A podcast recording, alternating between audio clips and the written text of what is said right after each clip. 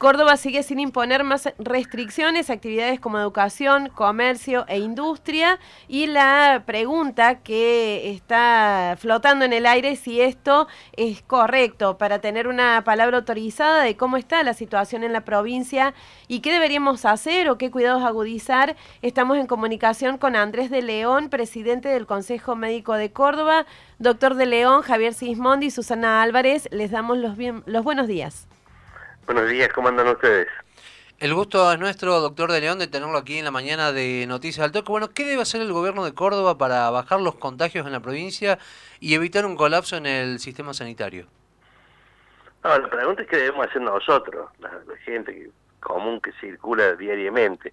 Eh, debemos ser conscientes de que si no eh, hay disminución de la circulación eh, del virus en la población, no va a bajar el nivel de contagio. O sea, eh, podemos tener más camas, podemos tener más gente trabajando en, el, en, atender pacientes. Bueno, todo eso sirve para eh, cuando los pacientes ya están contagiados. Si queremos que haya menos contagios, hay que circular menos, usar más distanciamiento social, actividades solamente al aire libre con distanciamiento y usar eh, mucho barbijo, mucho alcohol en gel, mucho lavado de manos, que ya se sabe todo eso, pero no se hace.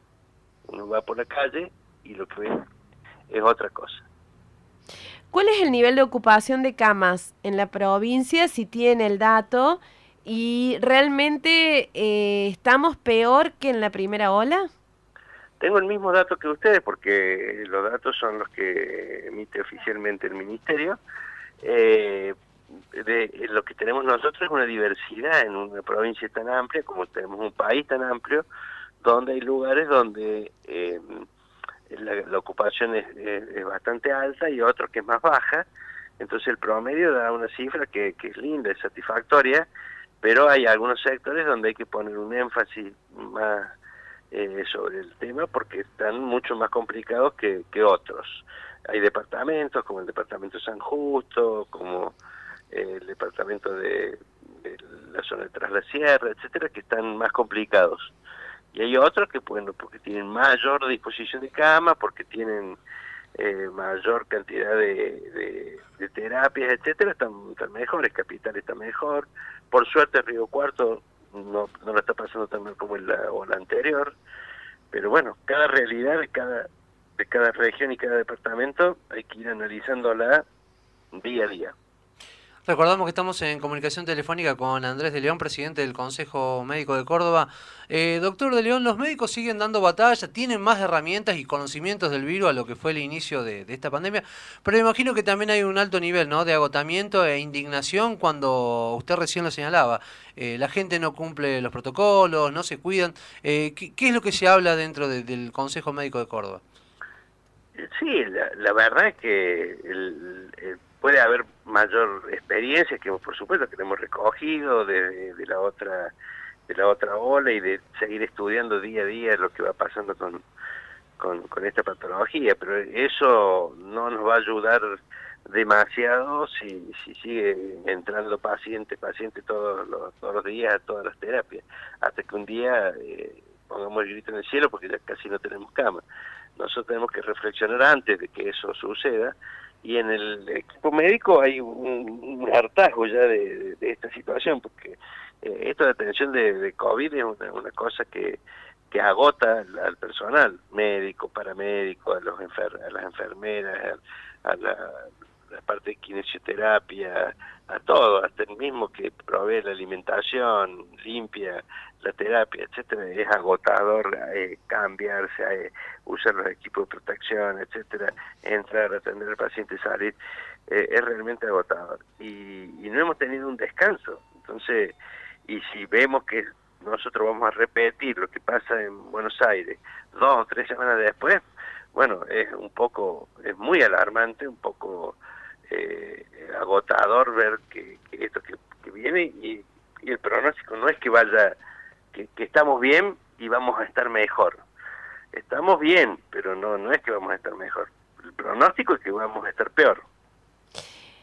¿Cuánto incide en este escenario esta posibilidad de que se fabrique en el país la vacuna Sputnik V? Eh, la, vacunación es lo único que nos va a hacer. En un año y medio eh, de, que se conoce la, patología esta, no, no se ha descubierto ningún tratamiento que sea eh, eficaz para erradicar directamente la, a una persona que se que ya está contagiada y, va a entrar a terapia. No hay ningún eh, tratamiento que, que sea digamos, totalmente eficaz, porque todos los tratamientos que se discutimos, plasma, suero hiperinmune, eh, los corticoides, etcétera, son todos eh, paliativos, digamos, no, no, no curan la, enfermedad, pero ayudan a que evolucionen mejor. Lo único que sabemos que es efectivo 100% es la vacunación. Entonces, cualquier cosa que logre ampliar la vacunación es eh, el camino a seguir, digamos, el el aislamiento y la vacunación es la suma de cosas que han hecho otros países. Yo, a mí no, me, molesta que uno quiere decir, bueno, no, el presidente del Consejo recomienda tal cosa. Yo no recomiendo nada. Yo lo único que hago eh, como un médico que estudiamos lo que va sucediendo, ver qué ha pasado en otro lado del mundo. En otro lado del mundo, ¿qué han hecho? Han hecho restricciones, analizando cuáles se pueden y cuáles no, lo que debe hacer cualquier eh, gobierno nacional, provincial, municipal es eso, analizar qué se puede y qué no, lo que no se puede no se hace, y lo que se puede hay que hacerlo. Y, eh, y, vemos esto, que otros países que han logrado esta disminución han hecho restricciones y vacunación masiva. Israel, Inglaterra, Alemania. Alemania está sacando momento una eh, una, una ley o, poniendo a las fuerzas de, seguridad interna, son a, desbaratar bandas anti aislamiento, anti medidas de, de, protección y anti uso de mascarillas, etcétera, etcétera. Está como en una guerra interna. Y Alemania tiene mucho menos problemas eh, económicos y, que, nosotros y sin embargo tiene un problema también social de gente que se revela contra contra todo lo que hay que hacer de para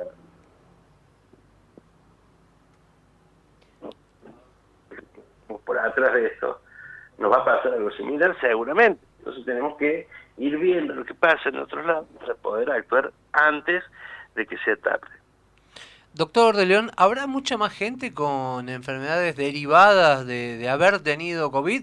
¿O por ahí es muy temprano para determinar eh, algo así? No, ya se ha analizado. Nosotros hemos hecho hace dos meses todo, un, eh, seminario con, los médicos para, conversar sobre todo lo que es la patología que nos ha dejado el, el, el, COVID, tanto a nivel físico, todo lo que es cardiovascular, todo lo que es neurológico, todo lo que es... Eh, hay un montón de, cuestiones, fibrosis pulmonares post-COVID, etcétera, que son cosas que vamos a, ver en mediano y a largo plazo, y hasta los impactos psicológicos que, nos ha dejado el, hecho de esta, enfermedad. Eh, vamos a vivir toda una, era de, de, de enfermedades y enfermos de post-COVID.